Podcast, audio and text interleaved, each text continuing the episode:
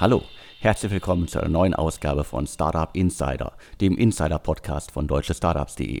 Mein Name ist Alexander Hüsing, ich bin der Gründer und Chefredakteur von deutschestartups.de. Heute spreche ich wieder mit äh, Sven Schmidt, Internetinvestor, Seriengründer, OMR-Podcast-Legende und derzeit in Essen im Ruhrgebiet mit Maschinensucher unterwegs. Hallo Sven. Moin Alex. So, mir bleibt wieder die freudige Aufgabe, den äh, Sponsor der heutigen Ausgabe zu verkünden. Und äh, wir haben sogar zwei Sponsoren, aber dazu später mehr.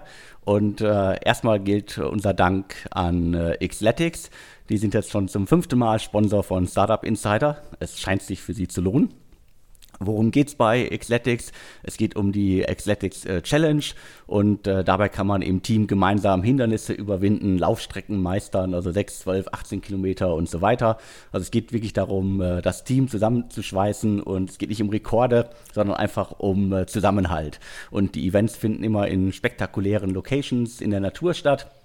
Und wer jetzt noch äh, in äh, dieser Woche quasi zugreift, äh, kann auch noch von den alten Preisen profitieren. Also Ende Januar werden die Preise erhöht. Wer jetzt bucht, der kann noch die alten Preise bekommen. Und äh, wer 20 Leute und mehr anmelden möchte, der kann das auch direkt per E-Mail an b2b at xletics.com. Das Ganze ist ein X, ein L, ein E, ein T, ein I, ein X www.ecom.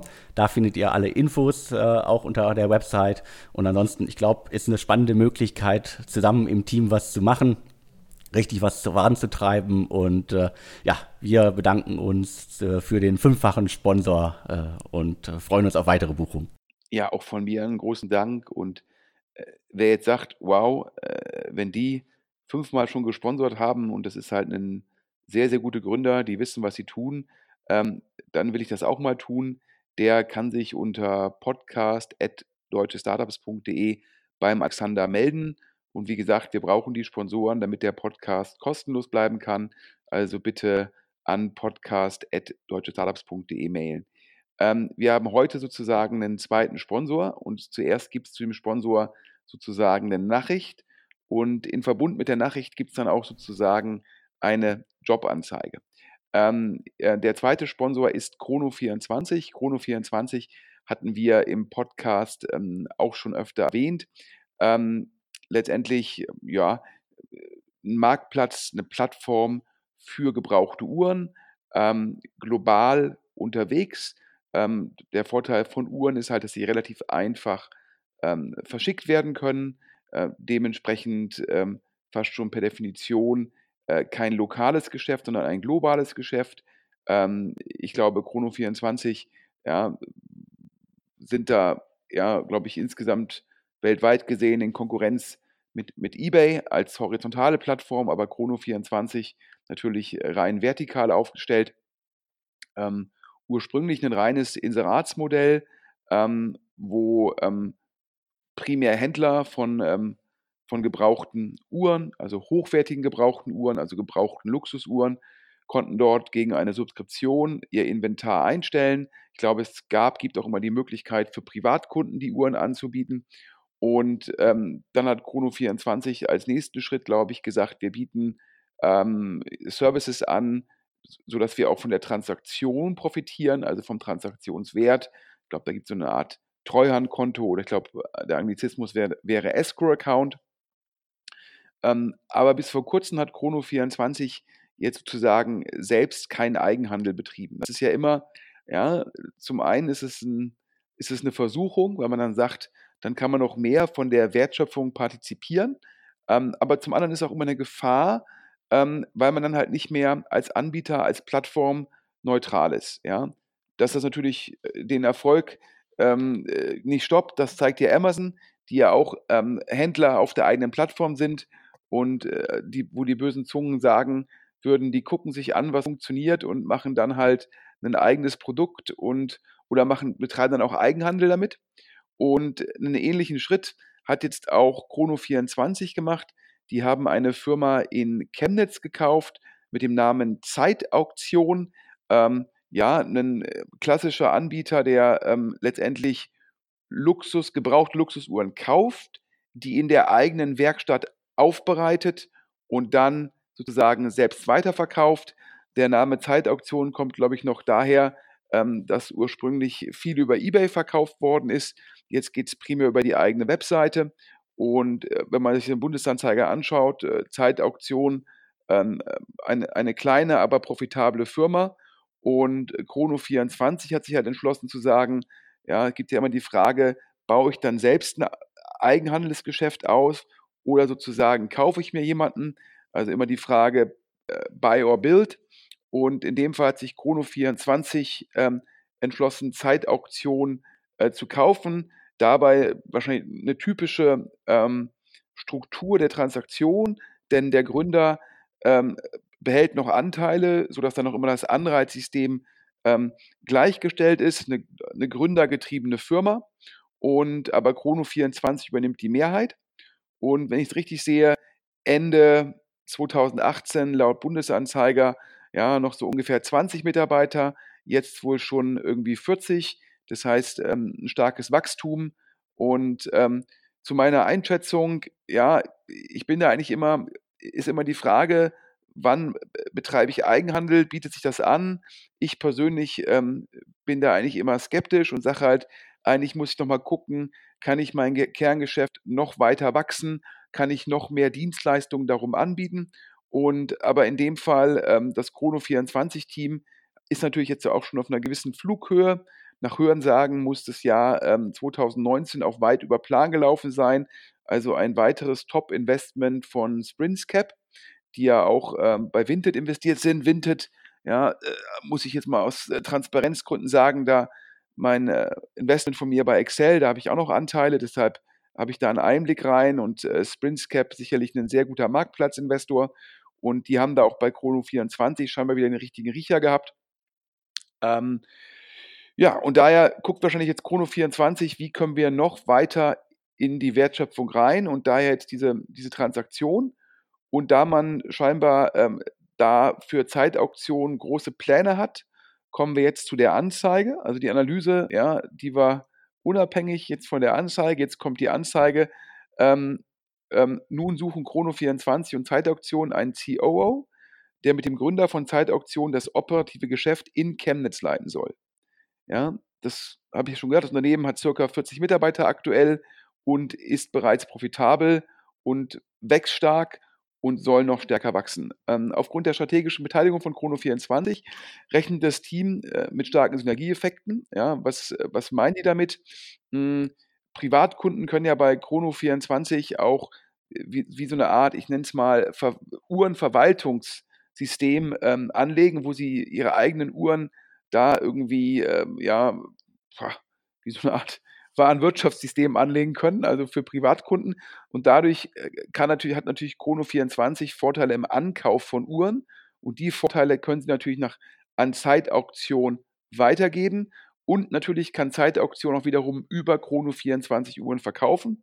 Und dann kann man natürlich noch gucken im Bereich Online-Marketing und so weiter, ähm, wie kann man da halt ähm, für, den, für den guten Wissenstransfer, ähm, wie kann man den hinbekommen. Und ähm, neben Chemnitz wird Zeitauktion auch noch einen Standort in Dresden aufmachen. So, und jetzt der Gründer ähm, und Geschäftsführer von Zeitauktion, ähm, der sucht nach einem starken Partner, ähm, der als COO das operative Geschäft leiten möchte. Und was sind die Anforderungen? Ähm, hilfreich sind sowohl Erfahrung in operativen E-Commerce-Prozessen, ja, als auch in der produzierenden, ja, als auch in produzierenden und logistiknahen Branchen. Ja, und wichtig ist, dass der Kandidat ja fünf Tage die Woche ähm, vor Ort in Chemnitz sein kann. Also sprich, das ist ja, glaube ich, immer, wenn man einen CEO anstellt, ja, CEO sein, das ist kein Job fürs Homeoffice.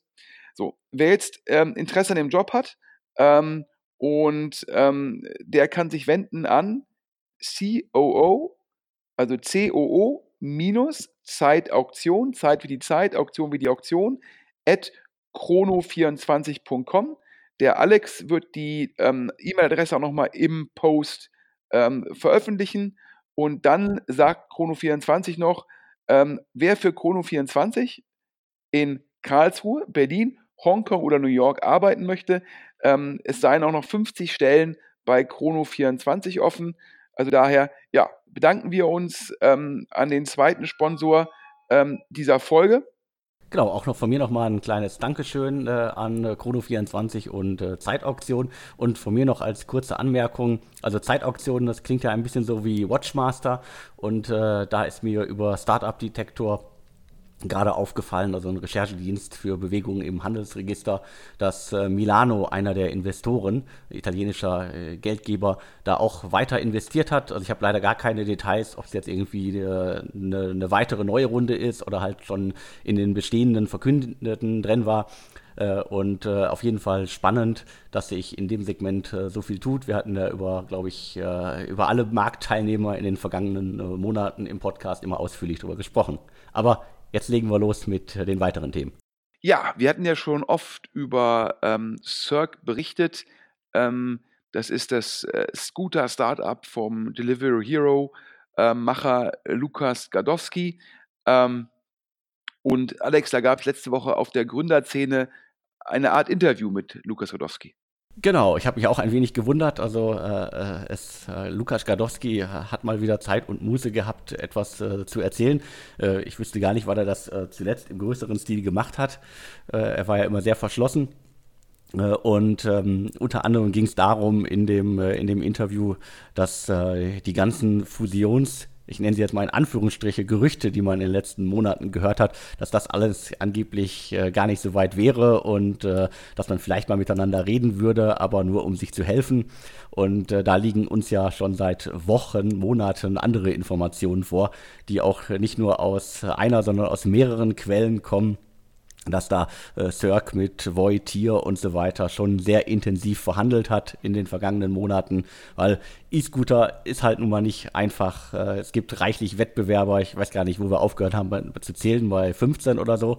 Äh, und einige sind schon äh, halbwegs, sag ich mal, verschwunden, andere kämpfen und wir hatten Cirque bisher auch so als äh, einen, ein das Unternehmen äh, gebrandmarkt, das eher, glaube ich, nicht um die Zukunft bangen muss, aber halt irgendwie seine, seine Strategie überdenken muss. Es sind ja auch etliche Leute gegangen, ähm, einige sagen gegangen worden.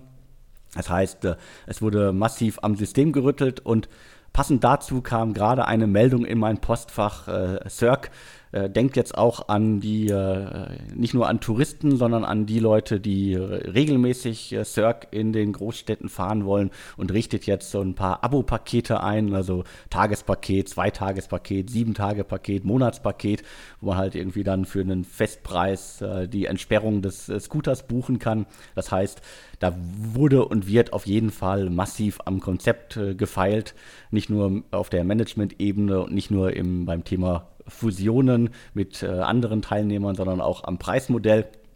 Und ein großes Thema war in den vergangenen Wochen auch immer, äh, Cirque äh, braucht neues Geld. Äh, und äh, da gab es ja aus dem Markt immer bisher die Informationen, dass Lukas Gadowski das auch zur Not alles selber stemmen könnte und auch machen möchte.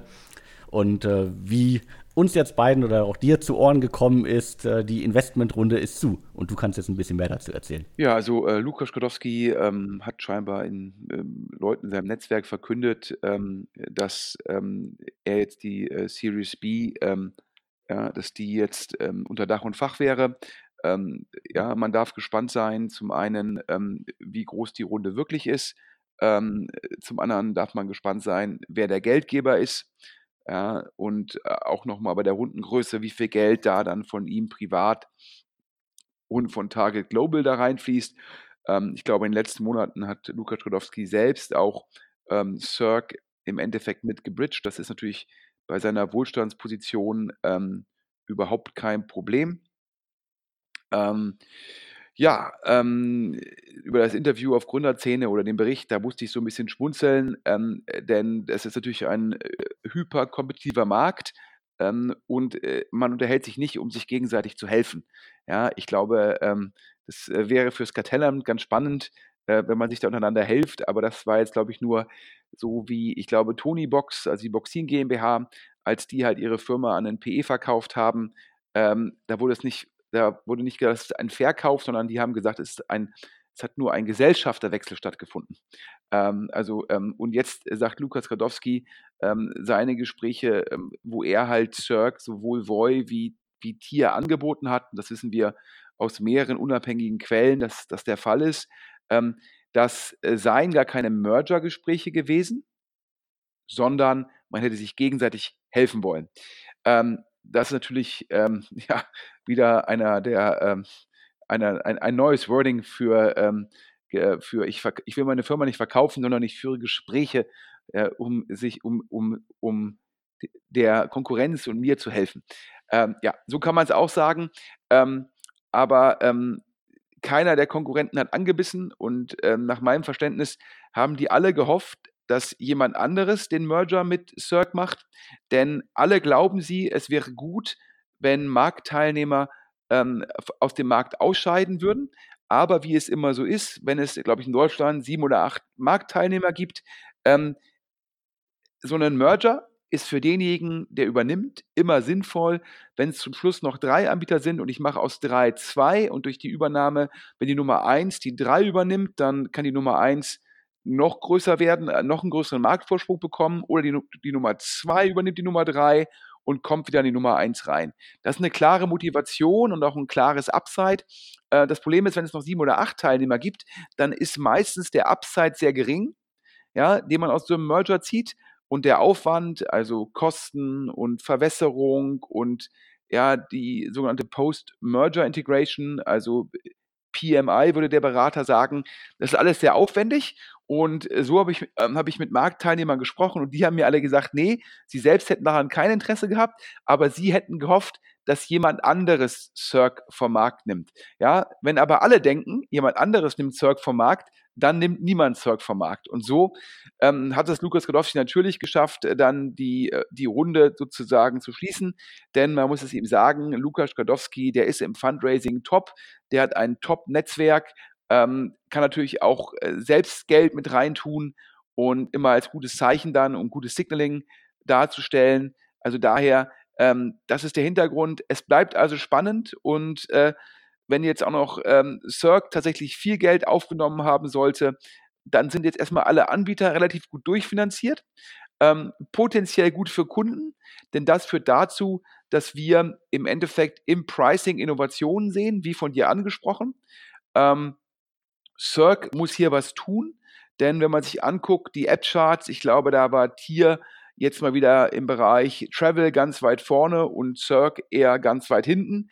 Und ähm, dann muss ich natürlich hingehen und sagen, okay, ja, dann sind halt die 30, 20, 25 Cent pro Minute. Das ist ja eh mein Argument. Das ist zum Schluss nicht nachhaltig, weil ich glaube, es ist zu teuer und führt dazu, dass die sogenannten Vielfahrer, Vielnutzer, dass die dann halt eher sagen, ich kaufe mir einen eigenen Roller, Scooter. Ja, und um dem entgegenzuwirken, kann ich natürlich auch sagen, okay, ich fange jetzt an, monatliche Flat-Fees zu machen oder Tagespässe oder Wochenpässe. Und das scheint ja jetzt Cirque gerade verkündet zu haben. Und da sieht man halt, Konkurrenz führt zu Innovation und Leute, die halt, sage ich mal, aktuell von den Marktanteilen nicht optimal aufgestellt sind, die müssen halt gucken, wie kann ich sozusagen da mit den Innovationen Marktanteile gewinnen. Und das ist ein Schritt, den man erwarten konnte, ist sicherlich auch ein smarter Schritt aus der strategischen Sicht von Cirque. Daher, wir bleiben dran, es bleibt spannend. Definitiv. Äh, ich bin gespannt, wer dann da das Geld gibt und äh, wahrscheinlich werden wir es in einigen Tagen, Wochen verkünden können. Ja, und jetzt äh, direkt zum nächsten Thema. Ähm, wir haben ein ähm, ja, Exklusivinvestment ähm, von ähm, Atomico. Ähm, nein, wir können exklusiv ein Investment von Atomico in eine deutsche Firma verkünden. Atomico ähm, äh, früher sprach man immer in London von den, von den Big Three, ja, Excel, Index und Boulderton. Jetzt kann man immer darüber diskutieren, inwieweit Boulderton da wirklich zugehörte. Jetzt wird in der Presse teilweise von den Big Four geredet und mit dem vierten Anbieter ist dann ähm, meistens Atomico gemeint. Atomico von dem, ähm, von dem Skype-Gründer ähm, sozusagen ähm, initiiert, gemacht, gestartet in der Zwischenzeit auch äh, sehr, sehr viel Geld an der Management und ähm, die haben jetzt gerade in eine Firma investiert und jetzt Asche auf mein Haupt, die kannte ich gar nicht. Alex, du hast für unsere Hörer die exklusiven Nachrichten. Ja, ich muss gestehen, ich hatte die Firma auch nicht auf dem Schirm. Es geht um äh, Arculus. Das ist ein Unternehmen aus Ingolstadt und äh, wir bewegen uns damit mal wieder im äh, spannenden äh, B2B-Segment. Äh, also alles, was so immer noch unter dem Schlagwort äh, Industrie 4.0 und so weiter in Politik, Presse und so weiter geistert. Und die Themen, die halt, glaube ich, alle Berliner VCs, ich weiß gar nicht, wie viel, wie viel Big hätten wir denn dann in Berlin? Big Five, Big Six, keine Ahnung, müssen wir mal zusammenzählen. Und äh, was macht dieses Unternehmen, Aculus? Äh, die, äh, es geht im Grunde um äh, die Verbesserung, Ver Verbesserung, Vorantreiben von Fließbandfertigungen. Ich glaube, das Schlagwort dabei heißt äh, modulare Produktion. Die selber pitchen ein wenig, dass sie die revolutionäre Idee Henry Fords von der Fließbandarbeit in die Zukunft überführen wollen. Und das halt mit so einer Mischung aus äh, Software, Hardware und äh, glaube ich deswegen alleine schon ein extremes äh, Trendthema, äh, spannend, dass da Atomico quasi, ich sage jetzt Anführungsstriche, in die Provinz äh, geht und da halt irgendwie in, in Deutschland investiert und dass da nicht die versammelten Berliner VCs äh, schon vorher ge von gehört haben. Aber was das Ganze spannend macht, ähm, mit Atomico äh, investiert auch der Visionaries Club und ähm, äh, La Familia war vorher schon an Bord und ich glaube, du kannst da die Verhältnisse einmal extrem gut darstellen, wer da wie zusammengehört und wer da wahrscheinlich wen inspiriert hat zu investieren. Ja, ich glaube, es liegt sehr nahe, wenn äh, La Familia, das war ja letztendlich der Seed-Fonds, den Robert Lacher initial mit aufgebaut hat, wo er General Partner war. Ähm, Visionaries Club, das ist sozusagen das neue Vehikel von Robert Lacher, ähm, was er mit dem Amorelie-Gründer zusammen macht. Darüber hatten wir schon mehrfach berichtet. Sozusagen zum einen ähm, äh, der Seed-Fonds, zum anderen der, ich nenne es jetzt mal Opportunity-Fonds-Teil. Ähm, und wenn man jetzt sieht, dass äh, Visionaries Club hier ähm, mit investiert, liegt sozusagen ja in Anführungsstrichen der Verdacht sehr nahe, dass ähm, Arculus initial ähm, ein Robert Lacher Investment gewesen ist äh, im Rahmen von La Familia und dass er halt die Beziehung zum Team hat, dass er das Thema kennt und jetzt halt äh, mit dem Visionaries Club dann auch investieren kann. Das heißt, äh, ihm gelingt es da, äh, die guten Portfoliofirmen von La Familia weiter zu begleiten. Ähm, und äh, man kann sich da auch irgendwie sicherlich eins und eins zusammenzählen und kommt zum Schluss, dass Robert Lacher sicherlich auch eine gute Beziehung zu Atomico hat. Ähm, weil ähm, da gab es ja bisher letztendlich keine, keine weiteren großen Geldgeber drin und äh, dementsprechend wird Robert Lacher da sicherlich eine Rolle gespielt haben, um den Initialkontakt zu machen und äh, wieder die Bereitschaft von Atomico halt in auch, ja, wahrscheinlich technisch ähm, anspruchsvolle Dinge zu investieren. Ich glaube, hier kann man sicherlich ähm, den Begriff Deep Tech ähm, in den Mund nehmen. Ich glaube, Firmen, die parallel sowohl eine Hardware-Innovation machen wie eine Software-Innovation. Ja, das ist, ist dann immer ein dickes Brett, aber wenn es dann gelingt, ist es natürlich äh, umso attraktiver. Und ja, ich kann nur sagen, ähm, es zeigt ja auch mal wieder, gute Firmen und gute Teams haben keine Probleme, Kapital zu finden. Egal, ob das Kapital aus Deutschland kommt oder ob es halt dann ein führender europäischer Investor aus London ist. Also daher einen großen Glückwunsch an alle Beteiligten. Ähm, wir kommen ähm, zur nächsten Exklusivmitteilung. Ähm, wir können eine neue Runde bei Home.ht verkünden. Home.ht, Alex, eine Berliner Firma. Vielleicht gibst du kurz ein Update, was die eigentlich genau machen. Ja, äh, Home, äh, wie sie auch kurz genannt werden dürfen, glaube ich, äh, ein PropTech aus der Hauptstadt, äh, seit einigen Jahren im Markt unterwegs. Was machen die? Die wollen Vermieter dabei helfen, ihre Immobilien zu verwalten. Das glaube ich, äh, das, was äh, man entweder der, der Besitzer, wenn er nur wenige Immobilien hat, vielleicht noch per Excel oder sonst wo macht, das halt ins digitale Zeitalter hieven. Und ganz spannend, sind, wie gesagt, einige Jahre schon im Markt. Äh, V2One hatte da schon investiert und äh, Sedo-Mitgründer Tim Schumacher hat, glaube ich, sogar mitgegründet, wenn ich, wenn ich das richtig im Kopf habe.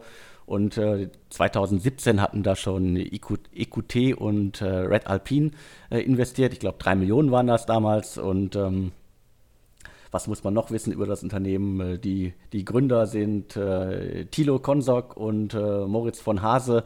Und äh, jetzt haben wir die exklusive Info, dass äh, zu den genannten Investoren jetzt auch noch äh, Capnemic äh, kommt. Und jetzt fließt äh, deutlich mehr Geld in das Unternehmen. Ja, vielleicht nochmal für die Hörer kurz zum Businessmodell. Du sagst, du hast ja schon gesagt, die helfen ähm, kleineren, in Anführungsstrichen, Immobilienbesitzer dabei, ähm, die Wohnungen zu verwalten. Allerdings mit äh, jetzt im Endeffekt nicht wie der normale Hausverwalter, sondern, ganz wichtig, ähm, Home HT mietet die Wohnungen auf eigene Rechnung und eigenes Risiko an. Das heißt, die garantieren Immobilienbesitzer eine feste Miete. Und zwar ähm, tragen sie dabei das komplette Risiko von Mietausfall und Leerstand. Und ähm, Home.at ja, finanziert über, äh, verdient über zwei Sachen Geld. Ja, ähm, zum einen, sie sagen halt, sie können die Wohnungen ähm, optimal präsentieren, optimal bepreisen. Ähm, und sie können auch letztendlich die richtigen Mieter auswählen. Ähm, letzteres führt dazu, dass man dann halt den Mietausfall, dass der eventuell gar nicht stattfindet. Und ersteres führt dazu, dass man, ich nenne es mal ein bisschen bösartig, ähm, natürlich für die bessere Vermarktung halt äh, dann halt eine höhere Miete erzielen kann. Und dementsprechend ist das ähm, äh, ja so ein bisschen Arbitrage, ja, indem man halt ähm, dann halt äh, gutes Geld äh, verdient zwischen dem, was man dem Vermieter zahlt und was man vom Vermieter, was man vom Mieter ähm, letztendlich bekommt. Ja, ähm, letztendlich ein Asset-Light-Modell, denn keine der Wohnungen gehört ähm, Home HT selbst. Und der zweite Werttreiber ist es noch, ähm, die, die Nebenkosten werden pauschaliert. Also sprich, ähm, Home AT ähm, sagt halt, ähm, das ist inklusive Internet, das ist inklusive den ganzen Energiedienstleistern und ähm, da erwirtschaftet HomeAT auch nochmal eine Marge, indem man da halt von Skaleneffekten ähm, äh, profitiert, ja, und wahrscheinlich die Abrechnung auch ähm, entsprechend einfacher wird gegenüber dem Mieter. Ja, das ist also das Modell. Ähm, das ist dann teilweise auch, du hast es jetzt zwar, es fällt sicherlich in die Rubrik PropTech, aber es ist natürlich auch ein, ein Offline-Modell in der Fläche. Ja, man muss präsent sein ähm, in den einzelnen Orten. Man muss sich die Wohnung ja auch angucken, die man dann sozusagen erstmal auf, selbst anmietet. Und ähm, man muss die ja auch bei der Vermietung präsent sein, denn man kann da ja nicht über einen Makler gehen, sondern man macht das selbst in der Sekunde, wo jetzt irgendwie ein Home-AT über Makler gehen würde, verliert man natürlich wichtige Marge. Ähm, das Modell ist sicherlich spannend. Man, man sieht halt immer wieder ähm, im PropTech-Bereich, wo die Wertschöpfungsketten halt ähm, neu gedacht werden. Ähm, aber es ist natürlich auch spannend zu sehen, ja, wie das jetzt im Zeitalter von, von Mietdeckeln und ähnlichem, ähm, wie, ob das, inwieweit das Modell dort von ja, regulatorischen Änderungen äh, potenziell abhängig ist. Ähm, denn wenn jetzt so ein Mietdeckel wie in Berlin, wenn der jetzt da kommen sollte, ja, dann ist es natürlich schwieriger nochmal zwischen ich als Home.at miete Wohnungen von einem Vermieter an, um sie weiter zu vermieten. Und wenn es auf der Weitervermietung einen harten Cap gibt, ist so ein bisschen die Frage, wie groß ist die Marge, die ich eigentlich als Intermediär dort erzielen kann. Ähm, denn letztendlich muss man ein bisschen pro provokativ sagen, ähm, für den Mieter ist es wahrscheinlich schon kosteneffizienter, wenn er direkt vom Vermieter mietet und da kein Intermediär zwischen ihm und dem echten Eigentümer der Immobilie ähm, steht. Aber ein spannendes Modell. Wir hatten ja auch schon in den letzten ein, zwei Jahren diverse Modelle im Bereich möbliertes Wohnen und das wiederum Langzeit, das Kurzzeit, dann wiederum Immobilien, die extra sozusagen entwickelt werden, wo man halt kleine Wohnungen hat oder kleine Apartments, aber größere kommunale Flächen. Also das, ähm, was ja auch WeWork teilweise versucht hat im Bereich ähm, des, des Wohnens. Ähm, das gibt es ja auch in diversen Ausführungen. Wir haben über diverse Startups gesprochen. Also daher ähm, da sieht man viel die Runde bei Home.at, die muss äh, sehr, sehr kompetitiv gewesen sein. Ähm, und äh, wir können jetzt verkünden, äh, die erste Runde, wo EQT und äh, Red Alpine, glaube ich, drei Millionen investiert haben, das soll nach Hörensagen ungefähr eine Pre-Money von 9 Millionen gewesen sein und eine Post-Money von 12. Und die jetzige Runde, wo ungefähr ähm, 10 Millionen investiert worden sind, das muss gute 30 Millionen Pre-Money und dementsprechend gute 40 Millionen Post-Money. Ähm, Lead der Runde Capnemic aus Köln. ähm, nach, nach unseren den vorliegenden Informationen ähm, aus äh, Cap-Table-Kreisen ähm, muss es im Endeffekt der Jörg Binnenbrücker da der verantwortliche Partner sein. Und jetzt kommen wir wieder zu Informationen, die du ja gerade schon verkündet hast. Tim Schumacher, der, äh, der Mega Angel aus Köln, hat die Firma sozusagen mitgegründet. Das heißt, der hat Founder Shares und natürlich Kölscher Klüngel. Ja, ähm, da liegt natürlich, ähm, das ist natürlich klar, äh, in Köln kennt jeder jeden und dementsprechend äh, auch Jörg Binnenbrücker und Tim Schumacher kennen sich gut. Äh, daher wenig überraschend, ähm, dass Capnemic hier bei einer kompetitiven Runde ähm, zum Zuge gekommen ist. Ähm, wir haben uns ja, Alex, das Handelsregister angeschaut. Wir waren beide ein bisschen überrascht über eine Sache. Wenn man normalerweise von zwei Gründern liest, dann ist es meistens 50-50. Ab und zu ist es 60-40. In dem Fall, der eine der beiden Gründer hatte, hat, hat neunmal so viel Anteile ja, wie der andere Gründer. Ja, äh, in der Zwischenzeit äh, sind das, ähm, gehören beiden Gründern zusammen noch ähm, ja, 50 Prozent der Firma. Der Rest halt bei Tim Schumacher, Red Alpine, EQT und Capnemic. Ähm, und übrigens ein sehr gutes Zeichen, ähm, FJ Labs, ähm, der, ähm, sage ich mal, der, ähm, der, ja, der, der VC von Fabrice Grinder, ähm, sicherlich sozusagen, ja, ich habe gerade mit dem Wort VC, der ist eigentlich sozusagen, das ist ein VC-Fonds, aber eigentlich ist der Super Angel, weil man eigentlich immer, weil, weil FJ Labs immer nur kleine Tickets macht, in dem Fall glaube ich einen Prozent ähm, bei Home.at. Ähm, aber Fabrice Grinder ist sicherlich einer der weltweit führenden Experten ähm, für Marktplatzthemen und sieht das halt im Endeffekt als Marktplatzmodell. Sicherlich ein gutes Zeichen, dass er dabei ist, ähm, denn ähm, äh, der ist schon sehr selektiv, was das angeht, obwohl er halt äh, sehr viele Investments hat. Also daher sehr, sehr spannend und wir bleiben da dran und ähm, äh, ein Modell, was, wenn es klappt, natürlich sehr groß werden kann in dem Sinne, ja, ist, wenn ich jetzt irgendwie sage, ich miete eine Wohnung irgendwie für 700 Euro an und schaff's die dann irgendwie für 900 Euro weiter zu vermieten und ich mache auch noch 50 Euro an den Nebenkosten, dann habe ich ja pro Monat einen Deckungsbeitrag von 250 Euro. Und wenn ich jetzt sage, ich habe das irgendwie im Schnitt so eine Wohnung acht Jahre, ja, dann sind das letztendlich äh, 24.000 Euro Deckungsbeitrag pro Wohnung. Und ja, und das zeigt dir halt, ja, Wohnen ist halt einfach mal ein unglaublich großer Markt und darüber hatten wir ja schon oft im Podcast gesprochen. Ja, die Größe der adressierbaren Märkte äh, ist natürlich oftmals auch ein Indikator, was das Upside in so einem Investment sein kann und sicherlich auch einer der Beweggründe für Capnemic, ähm, hier für die Vorgröße von Capnemic schon direkt einen relevanten Betrag zu investieren. Daher, ähm, wir bleiben dran und drücken da alle Daumen. Und ja, jetzt nochmal zu ähm, einem Analysethema. Alex, der Markt für den Ablasshandel, ja, ich sag mal, den, den Klimaablasshandel, der wird immer kompetitiver. Das verwundert nicht, denn wir hatten darüber schon gesprochen, wo sind da eigentlich bis auf die Marke die Markteintrittsbarrieren?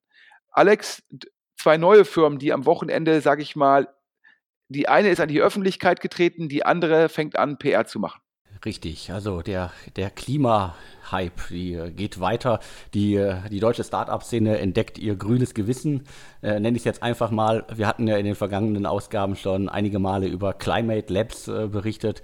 Äh, Berliner Start-up, das sich, äh, wie du es halt immer nennst, um den Ablasshandel für CO2 Fußabdrücke kümmert. Äh, da hatte zuletzt halt äh, Holzbring Ventures äh, investiert. E-Ventures ist da auch an Bord. Der Mesophir-Gründer äh, Florian Leibert, Sechs Wunder Kindermacher, äh, Christ, äh, Christian Reber und Wuga-Gründer Jens Begemann, die hatten da investiert. Das Startup nimmt so langsam Fahrt auf. Ähm, hat das Ganze auch, ist alles auch schon offiziell sichtbar. Wir hatten, glaube ich, schon darüber berichtet, als es noch nicht eingetragen war im Handelsregister. Mittlerweile ist alles eingetragen und äh, sichtbar für alle. Also Climate Labs, äh, Startup Nummer 1. Am äh, Wochenende dann in München äh, DLD. Anna Alex, die Gründerin, Mitgründerin von Outfittery und Benedikt Franke, einer der Mitgründer von Helpling, haben ihr neues Startup äh, vorgestellt und das auch schon äh, im Handelsblatt und so weiter platzieren können. Das Startup heißt Planetly und äh, worum geht's? Es geht äh, darum, dass äh, das Unternehmen anderen Unternehmen äh, nachhaltiges CO2-Management erleichtern möchte. Also es geht um eine Softwarelösung und Datenauswertung, die andere Unternehmen befähigen soll, halt äh, CO2-neutral, im besten Fall sogar noch negativ zu werden und äh, den eigenen CO2-Ausstoß einfach zu erfassen, zu neutralisieren und zu minimieren. Und es soll wohl auch schon äh, erste Testläufe mit äh, einigen Unternehmen geben und auch Investoren sollen schon überzeugt worden sein. Im Handelsregister ist davon noch nichts sichtbar. Äh, witzigerweise läuft das über ein Unternehmen, das Benedikt Franke schon vor einiger Zeit gegründet hat. Bei dem Ausstieg von Helbling hatte ich das sogar erwähnt. Äh, schön, dass er jetzt auch genau mit dem Vehikel was vorantreibt. Wie gesagt, Investoren sind in dem Vehikel noch nicht sichtbar. Also Startup Nummer zwei, äh, Planetly aus äh, Berlin dann auch. Ein weiteres Startup, äh, das hat noch äh, keiner so richtig auf dem Schirm. Die sind schon einige Zeit unterwegs, werkeln da schon eine ganze Weile dran. Und das hört sich so ein bisschen an wie äh, Planetly aus der Entfernung. Allerdings scheinen die schon deutlich weiter zu sein. Also Klimametrix will äh, es ermöglichen, äh, Unternehmen ermöglichen, automatisiert alle Klimakennzahlen zu ermitteln. Äh, sie schreiben von sich selber, wir entwickeln die einfachste und schnellste Footprint-Berechnungssoftware für Unternehmen nach weltweit anerkannten Berechnungsstandards. Ähm, Nadine Michalske und äh, Maximilian Winkler sind hier die Gründer. Und ganz spannend, äh, Burkhard Bonello, den hatten wir auch schon einige Male im Podcast, weil er als Business Angel ab und an schon mal eine extrem gute Nase hatte. Der ist schon längst an Bord bei Klimametrix. Und ähm, wie uns zu hören gekommen ist, äh, soll es da auch gerade einige Pitch-Decks geben, die in der Szene rumgereicht werden. Also Klimametrix äh, sucht weitere Investoren und ich glaube, mit Burkhard Bonello im Hintergrund könnte das auch durchaus klappen, dass die da noch äh, gut vorankommen. Das heißt, äh, das jetzt mal so drei Startups, die alle noch relativ neu sind, beziehungsweise äh, ihr Produkt noch äh, nicht wirklich im Markt haben die alle sich darum kümmern, dass die äh, Welt ein bisschen grüner wird, bleibt und äh, dass wir alle ein bisschen besser schlafen können.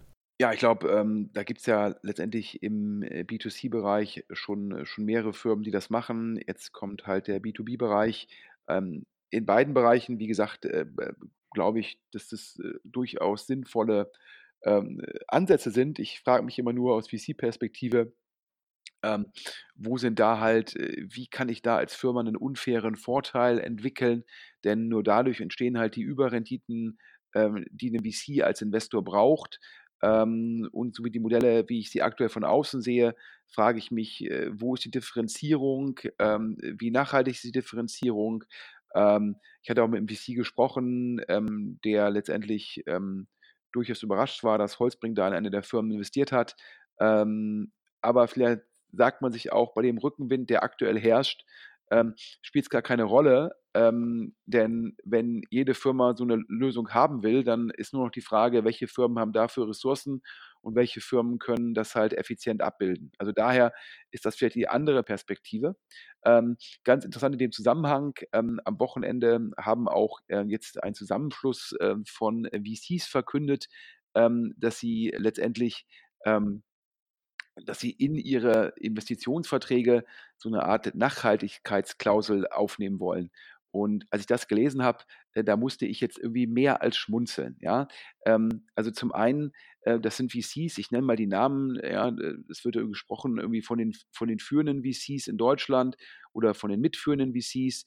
Und ähm, da wird genannt äh, Early Bird, Project A, also auch bekannt als Heinemann Associates, ähm, Holzbring Ventures, Sherry Ventures und Picos Capital, der VC von Alexander Samba. Warum musste ich da so schmunzeln? Ich musste da schmunzeln aus, ich glaube, drei Gründen. Also zum einen, ähm, das ist ja letztendlich ähm, ähm, wieder ähm, die Privatjet-Kollegen, äh, äh, die jetzt im Endeffekt äh, meines Erachtens primär aus opportunistischen Gründen den äh, Klimaschutz äh, für sich entdecken.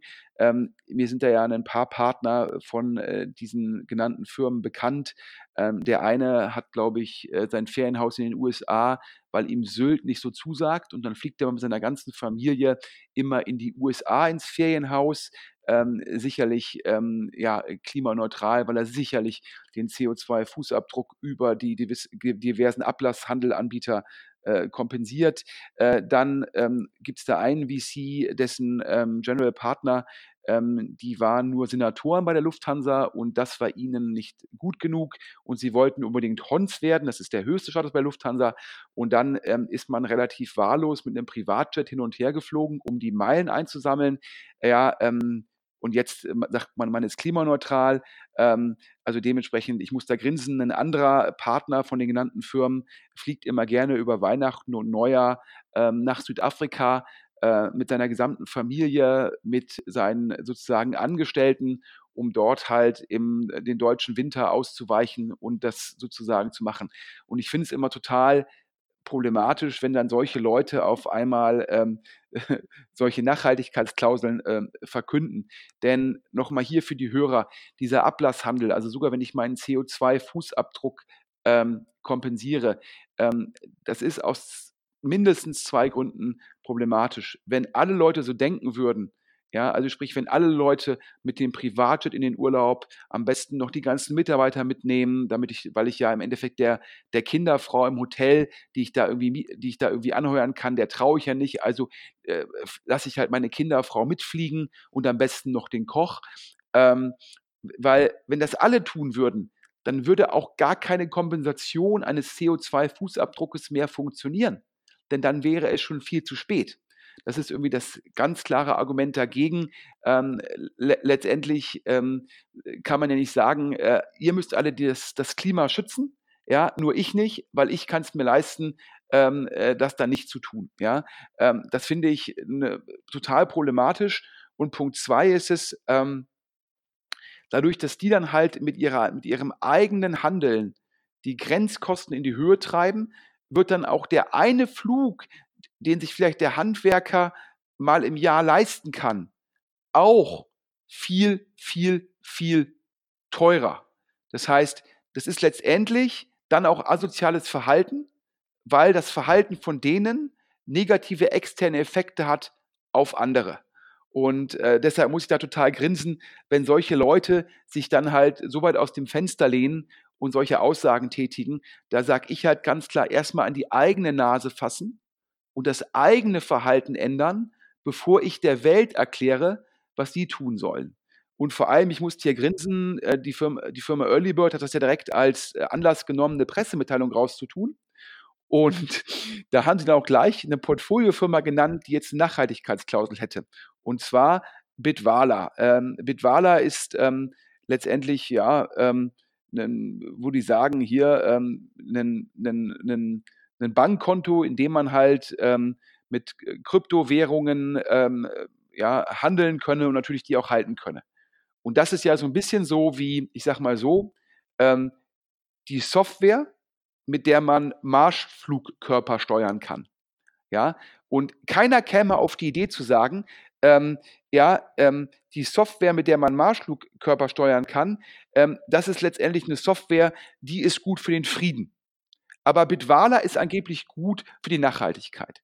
Wenn man sich mal anschaut, wie CO2-problematisch Bitcoin ist und dann Bitwala als nachhaltige Firma zu bezeichnen, wie gesagt, das ist, ähm, ja, das ist ja im Endeffekt, als äh, würde man ähm, manches Personal der katholischen Kirche ähm, äh, sozusagen, äh, als würde sich das äh, kritiklos als Kindergärtner eignen. Ja, das kann man auch, glaube ich, in der Zwischenzeit aktiv ausschließen. Also daher, ich musste grinsen. Und diese Nachhaltigkeitsklausel, da kann ich dir auch ganz klar sagen, Alex, in der Sekunde, wo ein VC ein Investment unbedingt will, wird diese Nachhaltigkeitsklausel keine Rolle mehr spielen. An alle Gründer da draußen. Ein VC hat einen Auftrag. Der verwaltet Geld von seinen Investoren, den sogenannten Limited Partners. Dieses Geld soll und muss gemehrt werden. Ja, und das ist das einzige Anreizsystem, was ein VC, was der, was ein VC hat oder was der VC hat. Ja, dementsprechend mh, hm, letztendlich, ja, wenn ein VC glaubt, mit einem Deal viel Geld zu verdienen, ja, dann werden auch Gründe gefunden, die Nachhaltigkeitsklausel, die man hier so verkündet hat, mal eben ähm, ja, äh, zu ignorieren. Ich kann mir jetzt auch schon vorstellen, wie dann die Erklärungen sind. Ja, in dem Fall waren wir kein Lead-Investor, wir hatten keinen Einfluss auf die Klausel. Oder ja, in dem Fall gab es schon Bestandsverträge, da konnten wir die Klausel nicht mehr einbringen. Oder in dem Fall, ja, das war eine andere sozusagen, äh, die Firma sitzt woanders als in Deutschland da ist man noch nicht so weit. Also daher die Ausreden, warum dann die Verträge in der Zukunft anders aussehen, ja, die kann man jetzt schon vorhersehen. Ähm, denn zum Schluss will kein VC die Welt verbessern, sondern ein VC will Geld verdienen. Da habe ich auch kein Problem mit. Ja, das gilt für die meisten Leute, die Geld anlegen. Deren Hauptanreiz ist es, Geld zu verdienen. Ich finde es halt irgendwie nur maximal heuchlerisch, wenn die dann so tun, als wollten sie eigentlich die Welt retten ganz spannend in dem Zusammenhang, äh, Alex äh, von Frankenberg vom HTGF hat seinen Ablasshandel, glaube ich, am Wochenende war es, über Twitter mal öffentlich gemacht. Und äh, er ist da, glaube ich, in der deutschen Startup-Szene noch eine kleine Nummer. Ich meine, der, der durchschnittliche CO2-Fußabdruck eines Deutschen liegt irgendwie bei 11 oder 12 Tonnen. Er kommt auf 23 Tonnen und äh, hat dafür 500 Euro über eine der vielen Plattformen, die es ja schon gibt, äh, gezahlt. Und äh, nochmal zur Verdeutlichung, 23 Tonnen.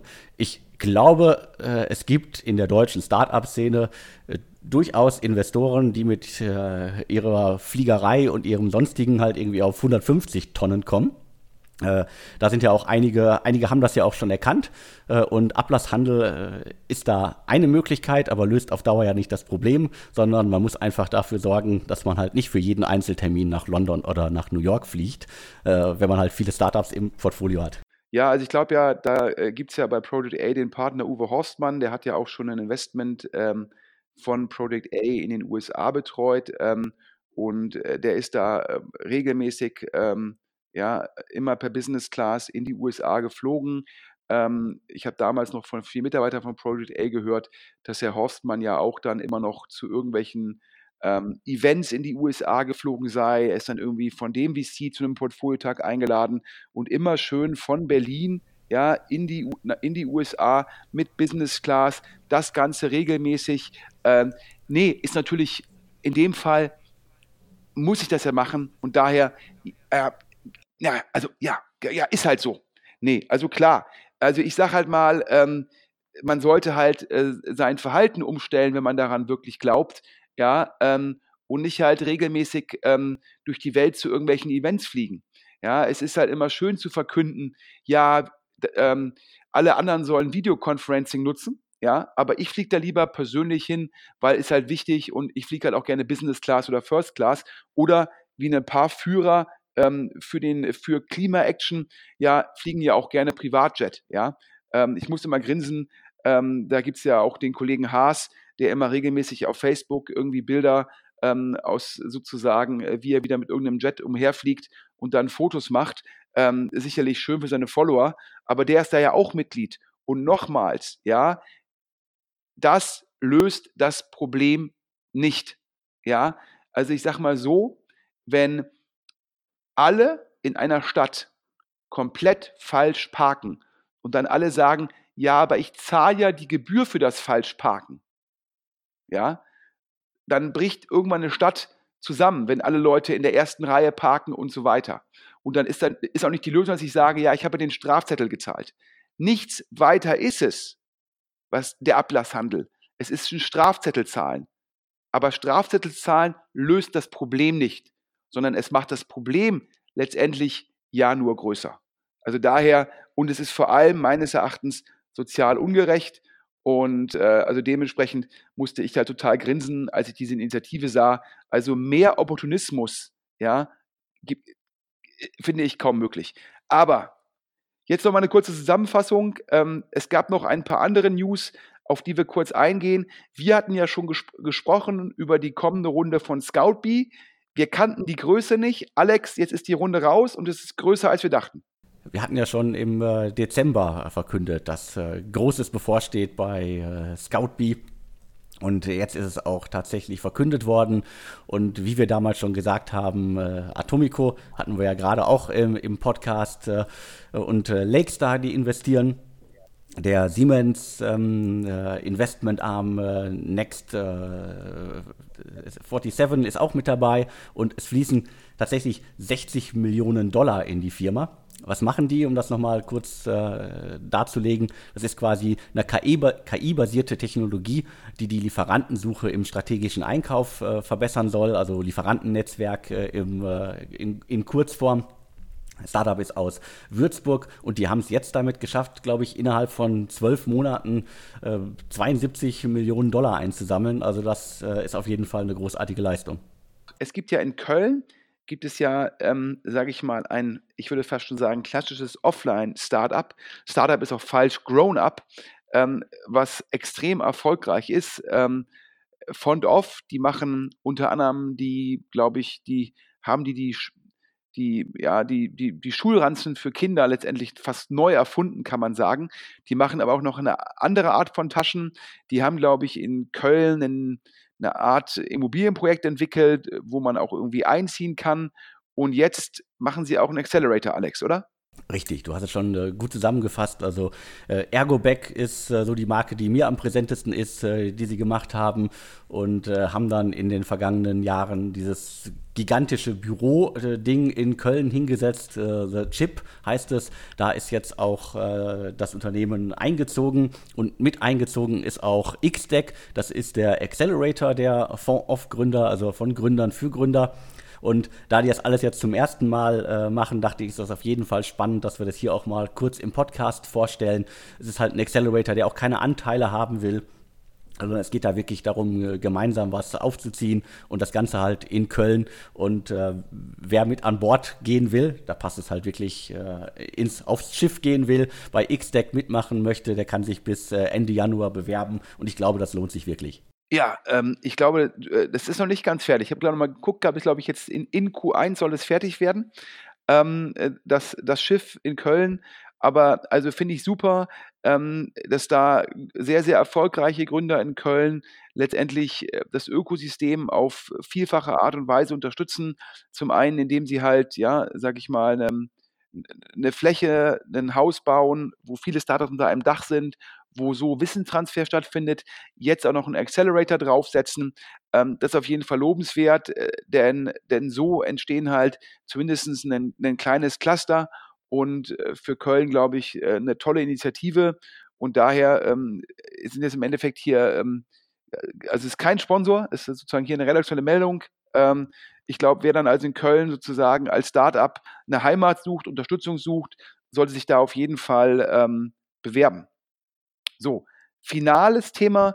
Ähm, ja, wir haben ja schon äh, ab und zu in einem Podcast über ihn berichtet. Ja, ähm, der, dazu muss man schon was sagen, der ehemalige Juror in der Höhle der Löwen, ähm, der ähm, von mir auch liebevoll genannt der Realschüler, ähm, Frank Thelen, ähm, der sich sozusagen äh, selbst, glaube ich, für einen, äh, mit Freigeist für einen Europä einen führenden europäischen VC hält. Wenn man mit anderen VCs spricht, ähm, führt das immer zu ungläubigen Staunen und Kopfschütteln.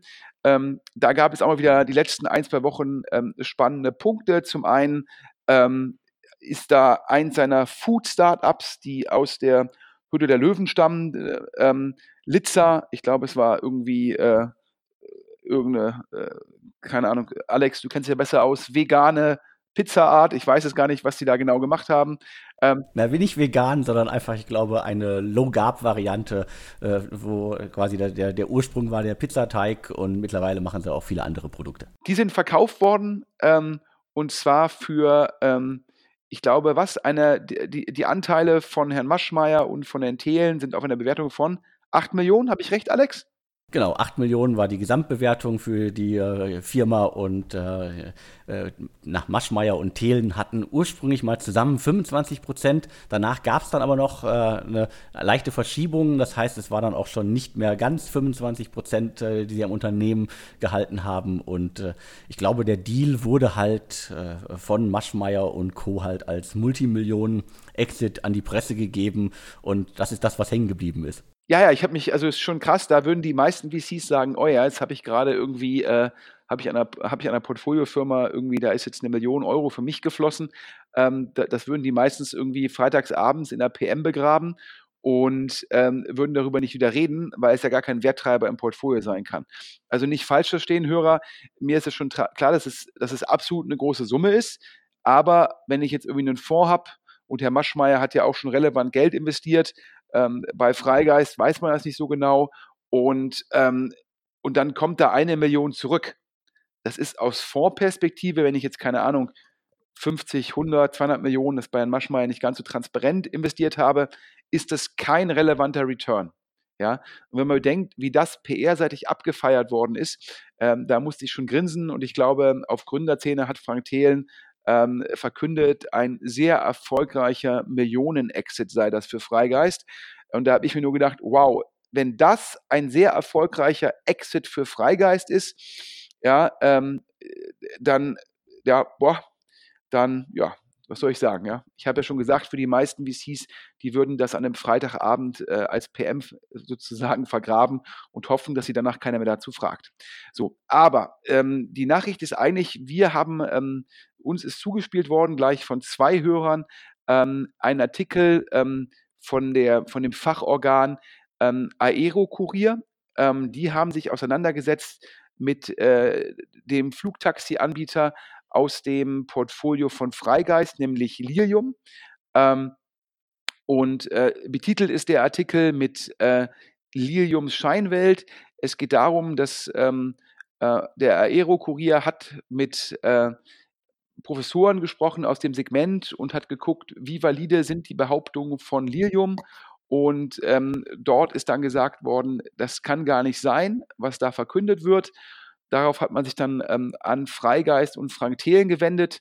Und ähm, ja, und äh, das ist auf jeden Fall ein sehr unterhaltsamer Artikel.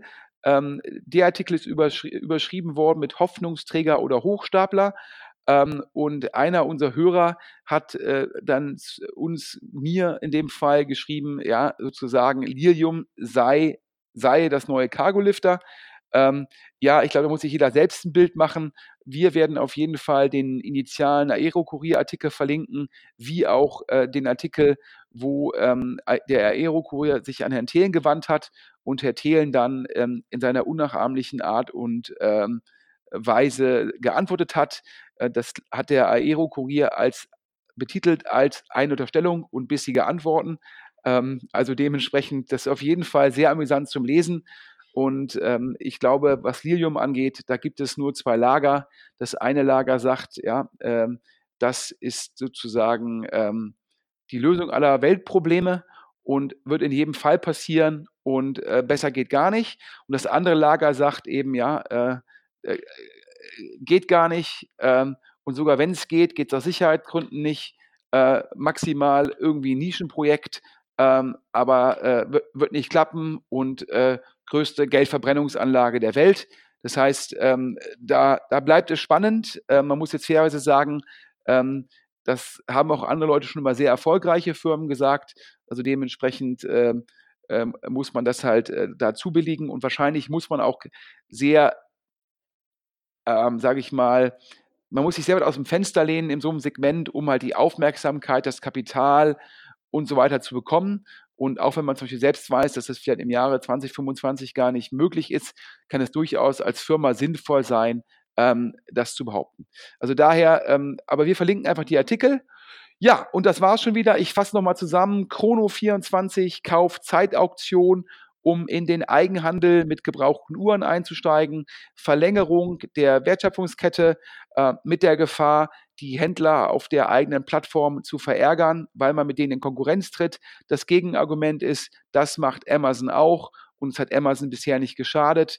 Ist immer die Frage, wann ist der Zeitpunkt, ähm, das zu tun und kann man das halt einfach abbilden? Bei Uhren sicherlich ähm, eine eine gute Möglichkeit, da man Uhren von einem Standort global handeln kann.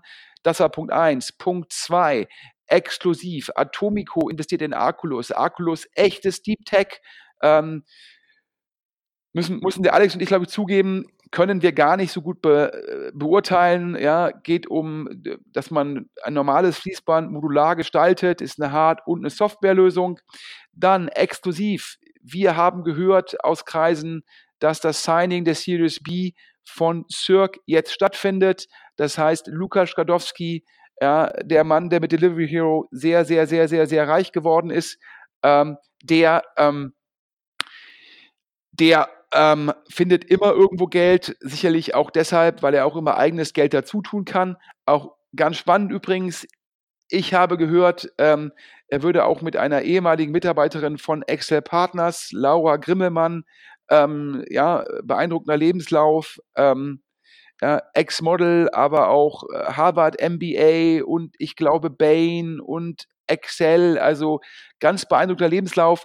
Er würde mit der an einem neuen Projekt arbeiten, ähm, denn äh, die Dame hat Excel, glaube ich, Anfang letzten Jahres verlassen. Es war nicht so ganz klar, was da sozusagen Neues ansteht. Und jetzt das Hören sagen, Sie und Lukas Gadowski würden an einem neuen Projekt arbeiten. Wenn da Hörer noch Hinweise haben, freuen wir uns dazu. Ähm, weiter geht's. Capnemic hat sozusagen ähm, sich durchgesetzt und ähm, führt die äh, Series B oder Series A, ich komme da mal durcheinander, vielleicht waren die drei Millionen von EQT und Red Alpine in Home.at auch nur eine Seed-Runde, dann ist das jetzt eine Series A, auf jeden Fall angeführt von Capnemic. Und ja, und zum Schluss haben wir nochmal gesagt, 60 Millionen in Scout B, noch mehr als wir dachten. Ja, äh, Frank Thelen äh, und Lilium ja, werden äh, auseinandergenommen von, von dem Aero-Kurier. Ähm, die äh, Ergo-Backmacher äh, machen in Köln sozusagen ähm, eine richtig gute Sache. Bewirbt euch dort beim Accelerator und sozusagen der Preis ähm, für der erste Preis des Jahres für Opportunismus pur ähm, äh, geht an, an Privatjet fliegende VCs, die jetzt doch die Welt retten wollen. Ähm, das fand ich mal wieder amüsant am Wochenende. Alex, was bleibt uns noch Großes zu sagen? Wer Informationen hat, an podcast.deutschestartups.de. Wer das Ganze anonym machen will, einen Briefkasten auf deutschestartups.de und wer Werbung schalten will, ebenfalls podcast at deutschstartups.de. Ich wünsche allen Hörern eine gute Woche und Alex, übergebe an dich zum Schlusswort. Ja, du hast alles gesagt. Ich bedanke mich nochmal kurz bei Xletics, äh, dem Sponsor der heutigen Ausgabe. Halt, äh, wer mit dem Team was bewegen will, äh, meldet euch bei Xletics und natürlich auch ähm, Dank an Chrono24 und Zeitauktion. Äh, da wird ein COO gesucht für Zeitauktionen. Die E-Mail-Adressen zu beiden Sponsoren gibt es in den Infos zum Podcast. Und ja, damit sind wir durch für diese Woche. Vielen Dank, Sven. Wir hören uns dann in der kommenden Woche wieder. Vielen Dank. Bis dann. Tschüss. Und tschüss.